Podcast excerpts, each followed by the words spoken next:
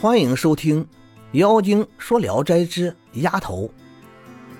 王姿逐渐长得高大健壮起来，性格勇武，力气又大，喜欢打猎，还好打架。王文也管不住他，又说能看见鬼狐，别人都不相信。恰好村里真出了一个狐精作祟的人家，便请他去看看。他去了，便指出狐精隐藏的地方。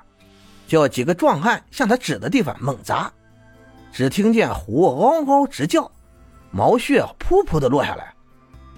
从此，这个人家就安静无事了，人们也更加惊奇佩服他了。王文有一天到集市上闲逛，忽然遇见了赵东楼，衣帽不整，面容枯瘦。王文惊讶的问他从何而来。赵凄惨的请求到僻静处谈，王文便邀请他到了家里来，让仆人摆上酒菜，二人叙谈起来。赵说道：“老婆子把丫头抓回去后，打得好惨，又搬到燕都去，逼她另嫁别人。丫头坚决不从，老婆子就把她关了起来。后来丫头生了一个男孩，一生下来，他们就给扔到胡同里去了。”听说被玉英堂给食了去，也该长大成人了。这是您的后代啊！王文不禁潸然泪下，说：“苍天保佑啊！这孽子我已经找回来了。”于是把经过说了一遍，又问赵：“您怎么落拓到这个地步？”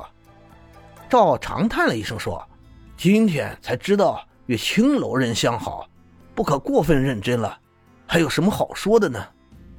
原来保姆前往燕都的时候，赵东楼也借做买卖跟了去，手中那些难运的货物都在当地贱价卖掉，一路上的吃用花销，弄得他已经元气亏损。妮子又奢华讲究，开销很大，几年之间，纵有万金之富也荡然无存了。保姆见他没了钱，日夜白眼相加。妮子也常到富贵人家去陪宿，经常一连几夜不回来。赵东楼气愤难忍，但又无可奈何。有一天，正巧保姆外出，丫头从窗内招呼赵说：“妓院哪有什么真情？他们所爱的不过是钱财罢了。您再恋恋不舍，就要遭祸了。”赵害怕起来，这才如梦初醒。临行前偷着去和丫头告别，丫头把一封信交给他，托他转给王文。赵就这样回了家，说着把信掏出来交给了王文。信上说：“听说姿儿已经回到您的身边了，我的苦难，东楼君自会向您详细说明。前世作孽，有何话说？我深陷忧世之中，暗无天日，终日鞭打。”皮开肉绽，疼痛难忍，饥饿又如同油煎一般，挨过一天就好像一年。您如果不忘在汉口时雪夜夫妻拥抱取暖的情形，希望能和姿儿商量，让他救我脱离苦海。老母阿姐虽然残忍，总是骨肉之亲，您可嘱咐姿儿不要伤害他们的性命，这是我的愿望。王文读了信。禁不住失声痛哭起来，拿出些散碎银子赠给赵东楼，送他回家。这时王姿已经十八岁了。王文把前因后果一说，又给他看了母亲的信。王姿顿时气得两目圆睁，当天就启程去燕都。一到那里就打听吴家保姆住处，那里门前车水马龙，王姿直闯而进。妮子正陪着一个湖广商人饮酒，抬头望见是王姿，吓得立刻变了脸色。王姿扑过去杀了他，宾客都吓坏了，以为是来了强盗。一看妮子的尸首已经变成了湖，王姿抡刀继续往里闯。吴老婆子正在厨房里催女婢做羹汤，王姿刚闯进门口，老婆子忽然不见了。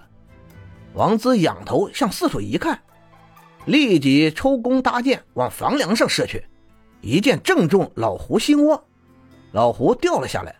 王子便砍了他的脑袋，然后找到自己母亲被困的住所，拾起一块大石头砸破了门锁，母子二人痛哭失声。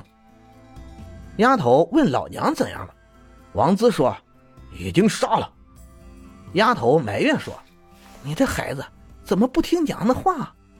立即命他快到郊外把老娘埋葬了。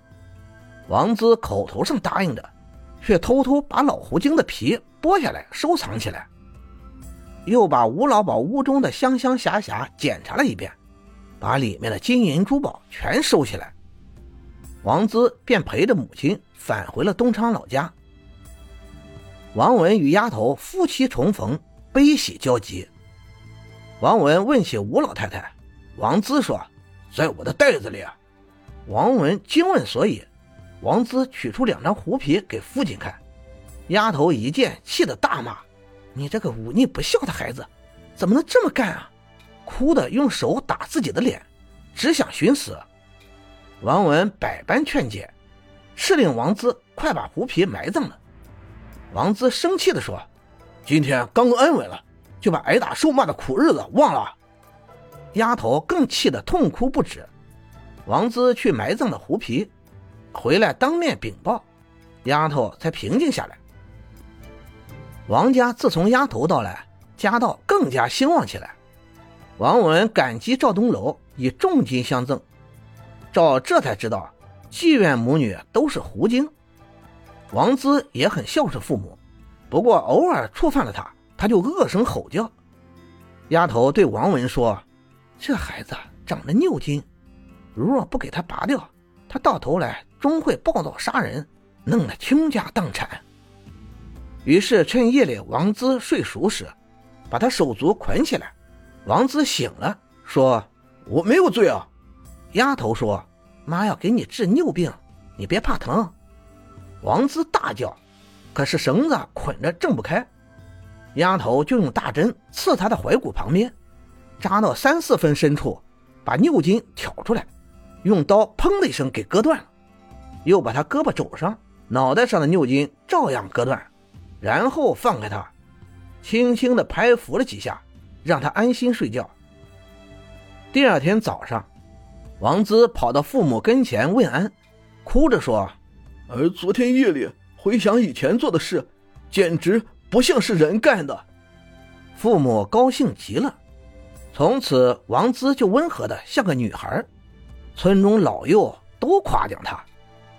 感谢您的收听，《妖精》最新专辑悬疑多人有声剧《迷案之侠》已经上架，让我们一起踏上穿越层层迷雾、追寻尘封往事的真相之旅。